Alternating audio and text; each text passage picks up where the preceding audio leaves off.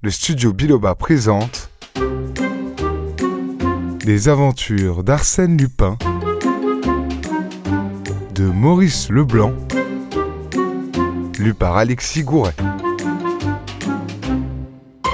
Arsène Lupin en prison, troisième et dernière partie. Cette plainte, le baron la regretta souvent quand il vit le mal acquis livré aux gendarmes, aux procureurs, aux juges d'instruction, aux journalistes, à tous les curieux qui s'insinuent partout où ils ne devraient pas être. L'affaire passionnait déjà l'opinion. Elle se produisait dans des conditions si particulières, le nom d'Arsène Lupin excitait à tel point les imaginations, que les histoires les plus fantaisistes remplissaient les colonnes des journaux et trouvaient créance auprès du public mais la lettre initiale d'Arsène Lupin, que publia l'Écho de France, et nul ne sut jamais qui en avait communiqué le texte, cette lettre, où le baron Cahorn était effrontément prévenu de ce qui le menaçait, causa une émotion considérable. Aussitôt, des explications fabuleuses furent proposées. On rappela l'existence des fameux souterrains, et le parquet, influencé, poussa ses recherches dans ce sens. On fouilla le château du haut en bas, on questionna chacune des pierres, on étudia les boiseries et les cheminées, les cadres des glaces et les poutres des plafonds. À la lueur des torches, on examina les caves immenses où les seigneurs du Malaki entassaient jadis leurs munitions et leurs provisions. On sonda les entrailles du rocher. Ce fut vainement. On ne découvrit pas le moindre vestige de souterrain. Il n'existait point de passage secret. Soit, répondait-on de tous côtés, mais des meubles et des tableaux ne s'évanouissent pas comme des fantômes. Cela s'en va par des portes et par des fenêtres. Et les gens qui s'en emparent s'introduisent et s'en vont également par des portes et des fenêtres. Quels sont ces gens? Comment se sont-ils introduits et comment s'en sont-ils allés? Le parquet de Rouen, convaincu de son impuissance, sollicita le secours d'agents parisiens. M. Duduy, le chef de la sûreté, envoya ses meilleurs limiers de la brigade de fer. Lui-même fit un séjour de 48 heures au Malaquis il ne réussit pas davantage. C'est alors qu'il manda l'inspecteur Ganimard, dont il avait eu si souvent l'occasion d'apprécier les services. Ganimard écouta silencieusement les instructions de son supérieur, puis, hochant la tête, il prononça. Je crois que l'on fait fausse route en s'obstinant à fouiller le château. La solution est ailleurs. Et où donc? Auprès d'Arsène Lupin. Auprès d'Arsène Lupin? Supposer cela, c'est admettre son intervention. Je l'admets. Bien plus. Je la considère comme certaine. Voyons, Ganimard, c'est absurde. Arsène Lupin est en prison. Arsène Lupin est en prison, soit. Il est surveillé, je vous l'accorde. Mais il aurait les fers aux pieds, les cordes aux poignets et les baillons sur la bouche, que je ne changerai pas d'avis. Et pourquoi cette obstination? Parce que Seul Arsène Lupin est de taille à combiner une machination de cette envergure et à la combiner de telle façon qu'elle réussisse comme elle a réussi. Des mots, Ganimard Qui sont des réalités. Mais voilà qu'on ne cherche pas de souterrain, de pierres tournant sur un pivot et autres balivernes de ce calibre. Notre individu n'emploie pas des procédés aussi vieux jeux, il est d'aujourd'hui, ou plutôt de demain. Et vous concluez? Je conclus en vous demandant nettement l'autorisation de passer une heure avec lui. Dans sa cellule? Oui. Au retour d'Amérique, nous avons entretenu pendant la traversée d'excellents rapports, et j'ose dire qu'il a quelque sympathie pour celui qui a su l'arrêter. S'il peut me renseigner sans se compromettre, il n'hésitera pas à m'éviter un voyage inutile. Il était un peu plus de midi lorsque Ganimard fut introduit dans la cellule d'Arsène Lupin. Celui-ci, étendu sur son lit, leva la tête et poussa un cri de joie. Ah Ce cher Ganimard, ici, lui-même. Je désirais bien des choses dans la retraite que j'ai choisie, mais aucune plus passionnément que de t'y recevoir. Trop aimable. Mais non, mais non. Je professe pour toi la plus vive estime. J'en suis fier. Je l'ai toujours prétendu. Ganimard est notre meilleur détective. Il vaut presque, tu vois que je suis franc. Il vaut presque Sherlock Holmes. Mais en vérité, je suis désolé de n'avoir à t'offrir que cet escabeau. Et pas un rafraîchissement, pas un verre de bière. Excuse-moi, je suis là de passage. Ganimard s'assit en souriant, et le prisonnier reprit, heureux de parler. Mon Dieu, que je suis content de reposer mes yeux sur la figure d'un honnête homme. J'en ai assez de toutes ces faces d'espions et de mouchards qui passent dix fois par jour la revue de mes poches et de ma modeste cellule pour s'assurer que je ne prépare pas une évasion. Fichtre, ce que le gouvernement tient à moi Il a raison. Mais non, je serais si heureux qu'on me laisse à vivre dans mon petit coin. Avec la rente des autres, n'est-ce pas? Ce serait si simple. Mais je bavarde, je dis des bêtises et tu es peut-être pressé. Allons au fait, Ganimard. Qu'est-ce qui me vaut l'honneur d'une visite? L'affaire Cahorn, déclara Ganimard sans détour. Euh, halte là, une seconde. C'est que j'ai tant d'affaires que je trouve d'abord dans mon cerveau le dossier de l'affaire Cahorn. Ah, voilà, j'y suis. Affaire Cahorn, château du Malaquis, scène inférieure, deux Rubens, un Watteau et quelques menus objets. Menus? Oh ma foi, tout cela est de médiocre importance. Il y a mieux, mais il suffit que l'affaire t'intéresse. parle donc, Ganimard. Dois-je t'expliquer où nous en sommes de l'instruction? Inutile. J'ai lu les journaux de ce matin. Je me permettrai même de te dire que vous n'avancez pas vite. C'est précisément la raison pour laquelle je m'adresse à ton obligeance. Entièrement à tes ordres. Tout d'abord ceci. L'affaire a bien été conduite par toi, depuis A jusqu'à Z. La lettre d'avis, le télégramme sont de ton serviteur, je dois même en avoir quelque part les récipicés. Arsène Lupin ouvrit le tiroir d'une petite table en bois blanc qui composait avec le lit et l'escabeau tout le mobilier de la cellule, y prit deux chiffons de papier et les tendit à Ganimard. Ah ça Mais s'écria celui-ci. Je te croyais garder à vue et fouiller pour un oui ou pour un non. Or tu lis des journaux, tu collectionnes les reçus de la poste. Bah, ces gens sont si bêtes. Ils décousent la doublure de ma veste, ils explorent les semelles de mes bottines, ils auscultent les murs de cette pièce. Mais pas un n'aurait l'idée qu'Arsène Lupin soit assez niais pour choisir une cachette aussi facile. C'est bien là-dessus que j'ai compté. Ganimard amusé s'exclama. Quel drôle de garçon. Tu me déconcertes. Allons, raconte-moi l'aventure. Oh oh Comme tu y vas T'inities à tous mes secrets Te dévoiler mes petits trucs c'est bien grave. Ai-je eu tort de compter sur ta complaisance? Non, Ganimard. Et puisque tu insistes. Arsène Lupin arpenta deux ou trois fois sa chambre, puis s'arrêtant. Que penses-tu de ma lettre au baron? Je pense que tu as voulu te divertir, épater un peu la galerie. Ah Voilà, épater la galerie. Eh bien, je t'assure, Ganimard, que je te croyais plus fort. Est-ce que je m'attarde à ces puérilités, moi, Arsène Lupin? Est-ce que j'aurais écrit cette lettre si j'avais pu dévaliser le baron sans lui écrire? Mais comprends donc, toi et les autres, que cette lettre est le point de départ indispensable, le ressort qui a mis toute la machination en branle. Voyons, procédons par ordre et préparons ensemble, si tu veux, le cambriolage du Malaki. Je t'écoute. Donc, supposons un château rigoureusement fermé, barricadé, comme l'était celui du baron Cahorn. Vais-je abandonner la partie et renoncer à des trésors que je convoite, sous prétexte que le château qui les contient est inaccessible? Évidemment non. Vais-je tenter l'assaut comme autrefois à la tête d'une troupe d'aventuriers? Enfantin. Vais-je m'y introduire sournoisement? Impossible. Reste un moyen, l'unique à mon avis, c'est de me faire inviter par le propriétaire du dit château. Le moyen est original.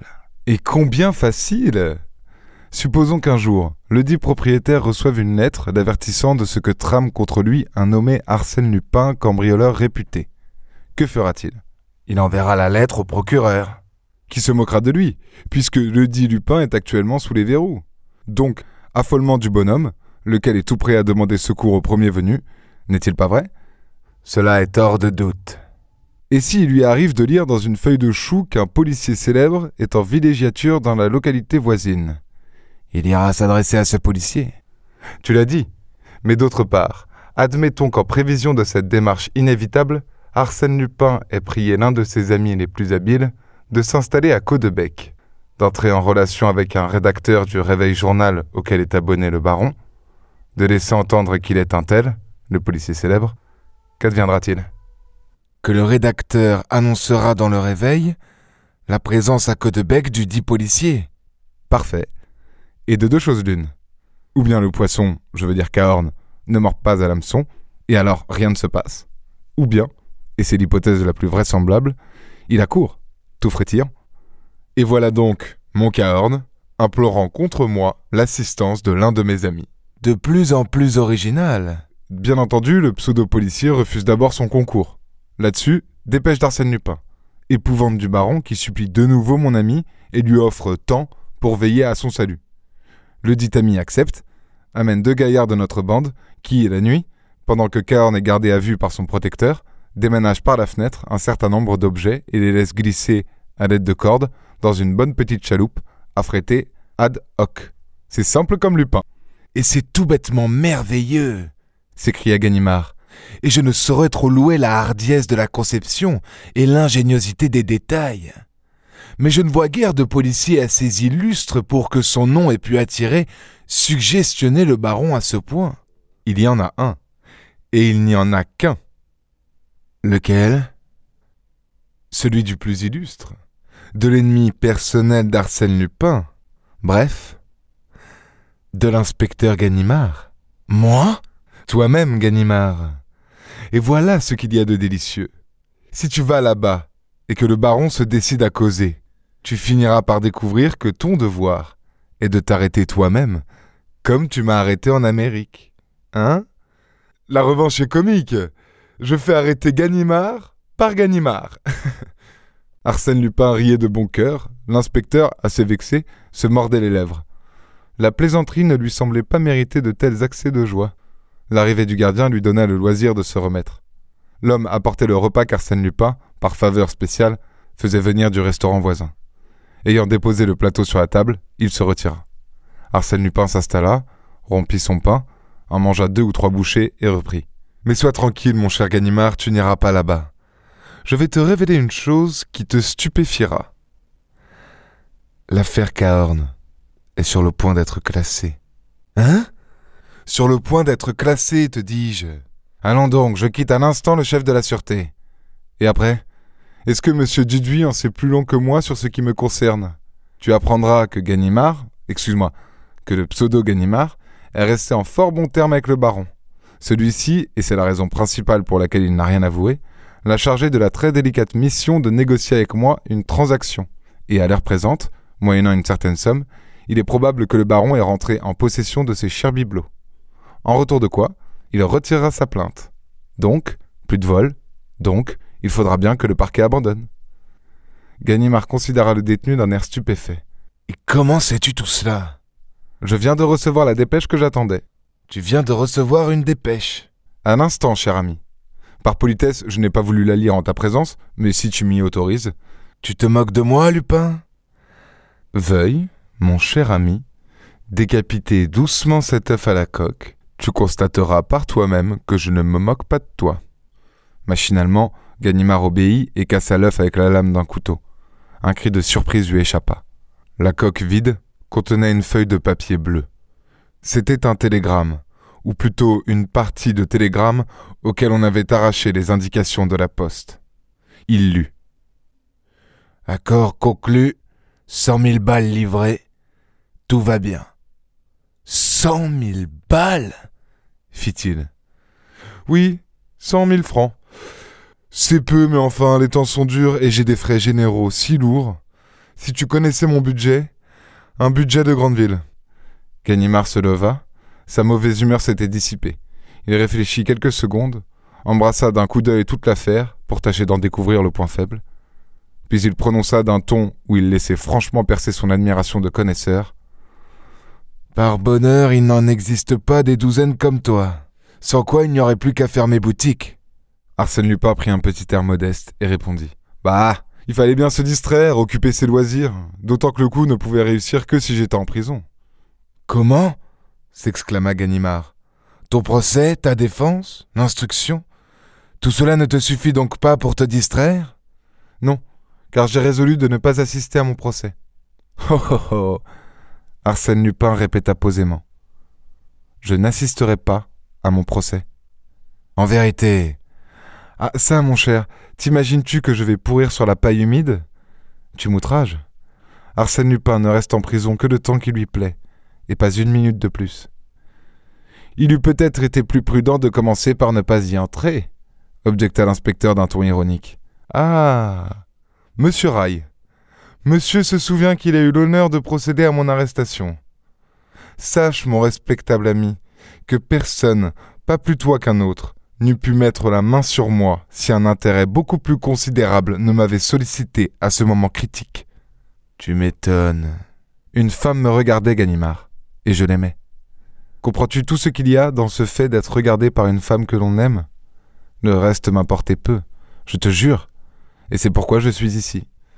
Depuis bien longtemps, permets-moi de le remarquer. Je voulais oublier d'abord. Ne ris pas, l'aventure avait été charmante, et j'en ai gardé encore le souvenir attendri. Et puis je suis quelque peu neurasthénique. La vie est si fiévreuse de nos jours. Il faut savoir à certains moments faire ce que l'on appelle une cure d'isolement. Cet endroit est souverain pour les régimes de ce genre. On y pratique la cure de la santé dans toute sa rigueur. Arsène Lupin, observa Ganimard. Tu te paies ma tête. Ganimard, affirma Lupin, nous sommes aujourd'hui vendredi. Mercredi prochain, j'irai fumer mon cigare chez toi, rue Pergolèse, à quatre heures de l'après-midi. Arsène Lupin, je t'attends. Ils se serrèrent la main comme deux bons amis qui s'estiment à leur juste valeur, et le vieux policier se dirigea vers la porte. Ganimard Celui-ci se retourna.